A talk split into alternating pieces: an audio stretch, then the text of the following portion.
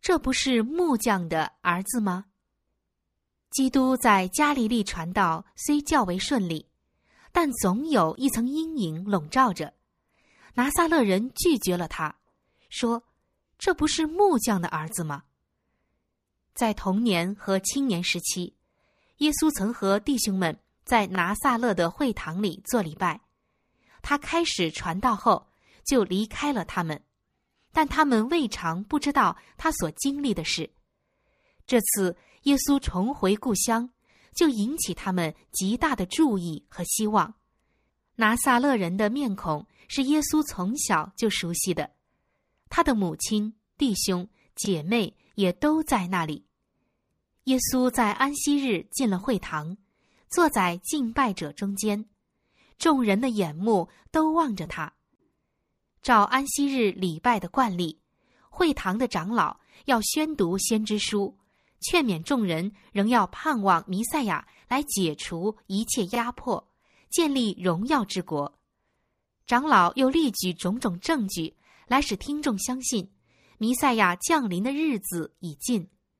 又对弥赛亚来时的荣耀形容一番，特别着重弥赛亚要率领大军来拯救以色列民的想法。会堂中若有一位拉比在座，就应由他讲道；而宣读先知书的事，则可以由任何一位以色列人担任。在这个安息日，耶稣应邀参加礼拜的仪式，站起来要念。圣经有人把先知以赛亚的书交给他，他所读的经文被公认为预指弥赛亚的一段话。主的灵在我身上，因为他用高高我，叫我传福音给贫穷的人，差遣我医好伤心的人，报告被掳的得释放，瞎眼的得看见，叫那受压制的得自由。报告上帝悦纳人的喜年。耶稣于是把书卷起来交还执事，会堂里的人都定睛看他，众人都称赞他，并稀奇他口中所出的恩言。耶稣站在众人面前，作为有关他自己的预言的一个活注释，他解释所读的经文说：“弥赛亚。”是受压制之人的拯救者，是被掳之人的释放者，是患病之人的医治者，使瞎眼的人重见光明，并将真理之光昭示世人。那时，耶稣那种感人的风度和言辞的重要寓意，使听众被一种从未感受过的能力所激励，来自上帝的影响，如一股洪流冲破了一切障碍。众人像摩西一样，看见了那看不见的主，他们受了圣灵的感动，就热诚的连呼阿门，并颂赞耶和华。但是耶稣一宣布，今天这经应验在你们耳中了，他们就突然转而想到自己，以及这位发言者对他们身份所做的声明。他们是以色列亚伯拉罕的后裔。竟被耶稣说成是奴隶，是在恶势力下期待拯救的囚犯，是处在黑暗之中需要真理之光的人。他们觉得受到侮辱，便起了反感。耶稣所说他要为他们做的事，根本不符合他们的希望。他们生怕自己的行为要被审查的太仔细了。他们虽然严守外表的仪式。却怕受耶稣锐利目光的洞察，他们问道：“这耶稣是谁？这个弥赛亚的荣耀归给自己的，是木匠的儿子。他和他父亲约瑟都是做木匠的，大家都见过他在山地上上下下操劳，熟知他的生活和工作，也认识他的弟兄和姐妹，是看着他长大的。他的生活虽然毫无瑕疵。”但他们却不肯相信他就是上帝所应许的那一位。耶稣关于新国度的教训，与他们从长老那里听来的是多么不同啊！耶稣并没有提到要拯救他们脱离罗马。他们听见过他所行的奇事，并希望他用这种全能来谋求他们的利益，但他们看不出耶稣有这种意图。他们既开始产生一念，刚才暂时受了感动的心，就变得更刚硬了。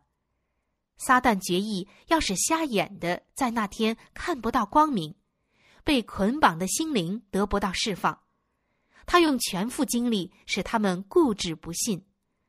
他们虽然已受感动，觉悟到这是他们的救赎主，结果还是抹杀了那刚才赐给他们的凭证。但现在，耶稣要揭穿他们心中隐秘的意念，借以证明自己的神性。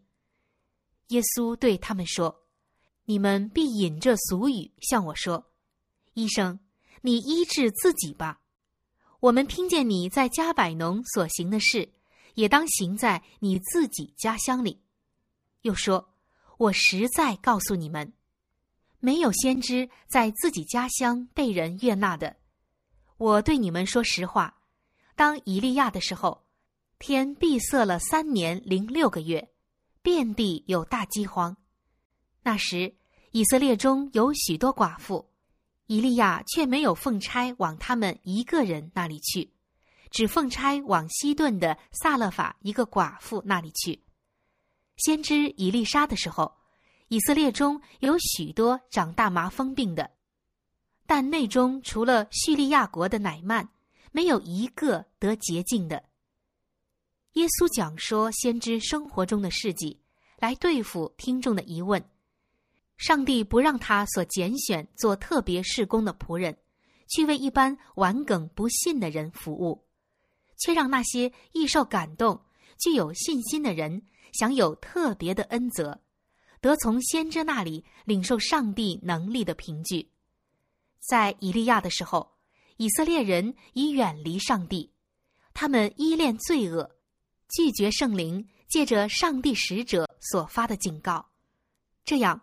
他们就自绝于上帝恩典的泉源，耶和华越过了以色列的众多家门，而在异邦之地，一个非选民的富人家里，替他的仆人找到一个避难所。这妇人所以蒙恩，是因为他已经实行他所明白的一点真光，并向上帝借先知给他的更大亮光敞开了心门。以丽莎的时候。以色列中的麻风病人都被越过，也是为了这个缘故。但一邦的大臣乃曼曾凭良心行事，并感觉自己十分需要帮助。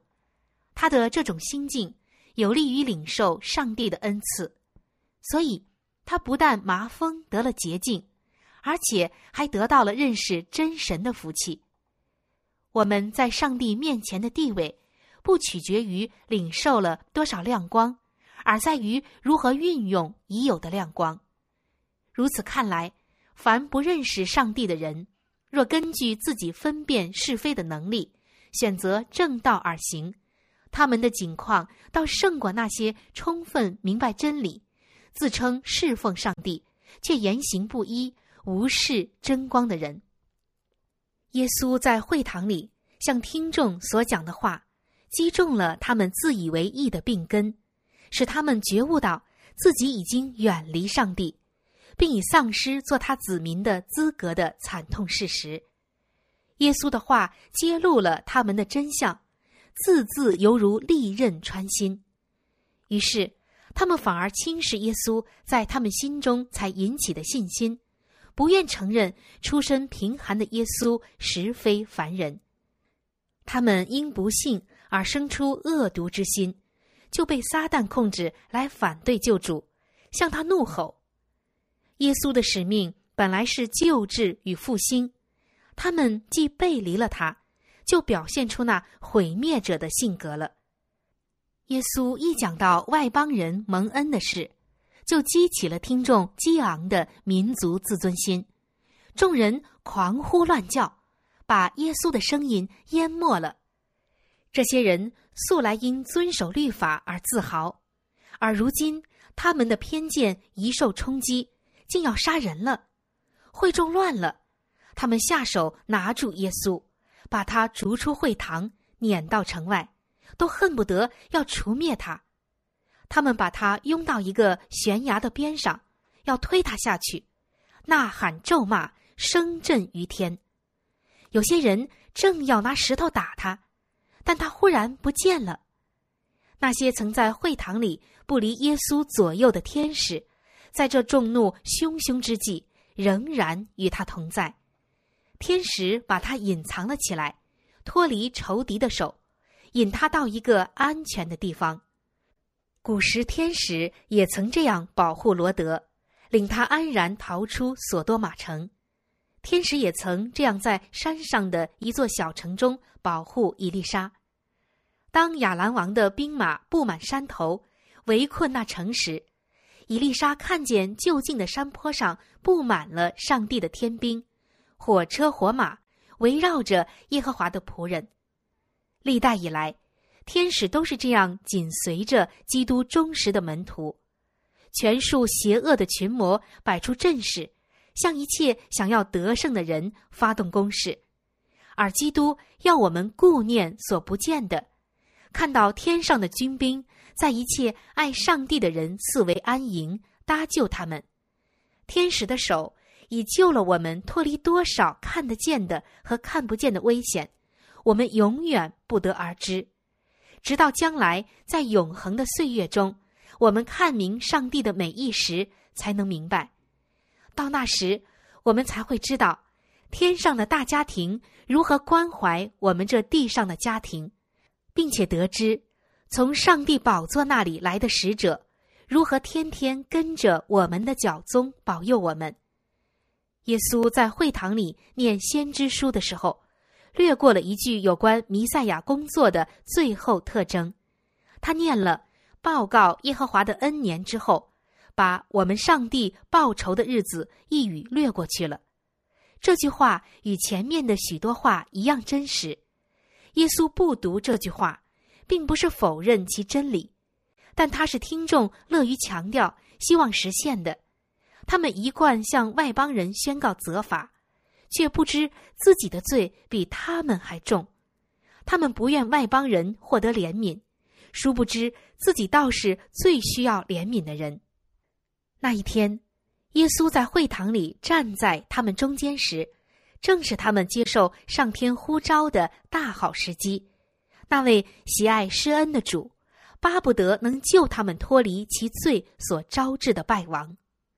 但耶稣在没有再次呼召他们悔改之前，不忍心丢弃他们。他在加利利的工作将近结束时，再次访问了儿时的家乡。自从他第一次在本乡遭到拒绝以来。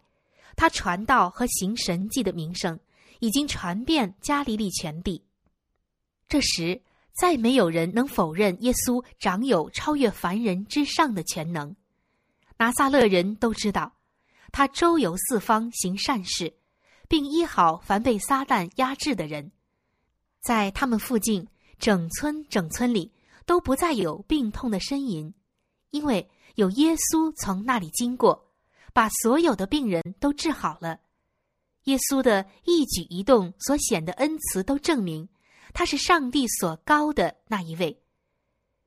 当拿撒勒人再度听到耶稣讲话时，他们又受到了圣灵的感动，但他们还是不肯承认，这个在他们中间长大的人与他们不同，比他们伟大。回忆往事，旧恨难消。他们记得上一次耶稣自称是上帝所应许的那一位时，实际上否认了他们作为以色列人的地位，因为他已表明，他们还不如一帮男女那样该得上帝的恩待。因此，他们虽然发问：“这人从哪里有这等智慧和异能呢？”却不肯接受他为上帝所高的基督。正因为他们不信。救主就不能在他们中间行许多奇事，只有几个人虚心领受他的恩典。耶稣无奈只得离开拿撒勒，永不再回去了。拿撒勒人因一次的不信，就一直被不信所控制了。犹太公会和全国的人也是如此，上至祭司，下至平民，他们第一次拒绝圣灵能力的显现，就成了他们败局的开始。为要证明自己先前拒绝基督是对的，他们便继续不断的无端指责基督的言论。他们对圣灵的拒绝，导致了独楼地的十字架、耶路撒冷的毁灭和犹太人流离于天下。基督多么渴望向以色列人打开真理的宝库啊！可惜他们灵性的失明是那么严重。甚至基督无法将天国的真理指示他们，上天的真理等待他们领受，他们却死守着自己的教条和无用的仪式不放。生命之粮就在手头，他们却花钱去买糠币和敷血。他们为什么不殷勤查考上帝的圣经，看看自己有没有错误呢？旧约圣经对基督的工作早有清楚详细的预述，耶稣自己曾屡次引用先知的话，并宣布说：“今天这话应验在你们耳中了。”他们若能诚诚实实查考圣经，用上帝的话来检验自己的理论，耶稣就不必为他们的死不悔改而哀哭了，也不必说：“你们的家成为荒场，留给你们。”他们本来可以熟悉那证明他是弥赛亚的凭据，那毁灭他们宏伟之城的惨祸，本来也是完全能避免的。可惜犹太人的心胸已因无理的偏见而变得狭窄。基督的教训显明他们品格上的缺陷，并劝他们悔改。如果他们接受了他的教训，就必须改变自己的习惯，放弃原有的欲望。他们若要得上天的褒奖，就必须牺牲人世的尊荣；若要听从这位新兴拉比的教诲，就必须违背当时大思想家和教师们的主张。真理在基督的时代不受欢迎，在现今时代一样不受欢迎。自从撒旦用预言传说引人自高自大、厌弃真理以来，真理就一直不受欢迎。我们现今岂不是要应付许多在上帝圣经中没有根据的理论和学说吗？世人固执这些谬论，正如从前犹太人死守他们的遗传一样。犹太领袖们充满了灵性的骄傲，他们专求自己荣耀的心，甚至在圣殿的礼拜中也有所表露。他们喜爱会堂里的高位。喜爱人在街上问他们安，高兴听人用他们的头衔来称呼他们，如此，真正的虔诚既渐渐衰落，他们就更加热衷于遗传和仪式了，因为他们的理解力已被私心的偏见所明蒙，他们总认为，基督那令人服罪之言论的能力同他卑微的地位不相符，他们不能领会。真正的伟大不需要外表的炫耀，他们认为这个人的贫穷和他自称是弥赛亚根本不相称。他们议论说，如果他真是弥赛亚，何以如此质朴而不求显达呢？他若不用兵力，他们的民族还能有什么出头之日？那希冀已久的权柄和荣耀将如何到手，而使万民归顺呢？祭司们岂不是说以色列必将统治全地吗？难道这些宗教界的大教师都错了吗？然而，犹太人之所以拒绝耶稣，不仅是因为他的生活没有外表的荣华，还因为耶稣是纯洁的，而他们自己是污秽的。耶稣住在人间，是一个纯洁无瑕的榜样。他那无可指责的人生发出光来，照入人心；他的真诚显明他们的虚伪，揭穿他们近谦的伪装，暴露了他们卑劣本性中的罪恶。这种光是他们不欢迎的。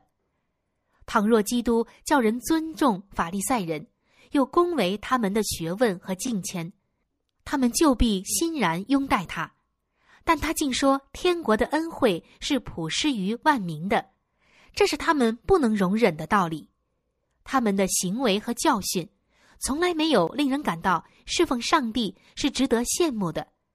当他们看见耶稣向他们所痛恨、所排斥的人施恩时，高傲的心就产生了最卑劣的情感。他们曾夸耀说，在犹大支派中的狮子的领导之下，以色列必升到万国之上。然而，他们宁愿让这种盼望归于幻灭，却不能忍受基督对他们罪恶的申斥。也受不了他们在他纯洁的生活面前所感到的谴责。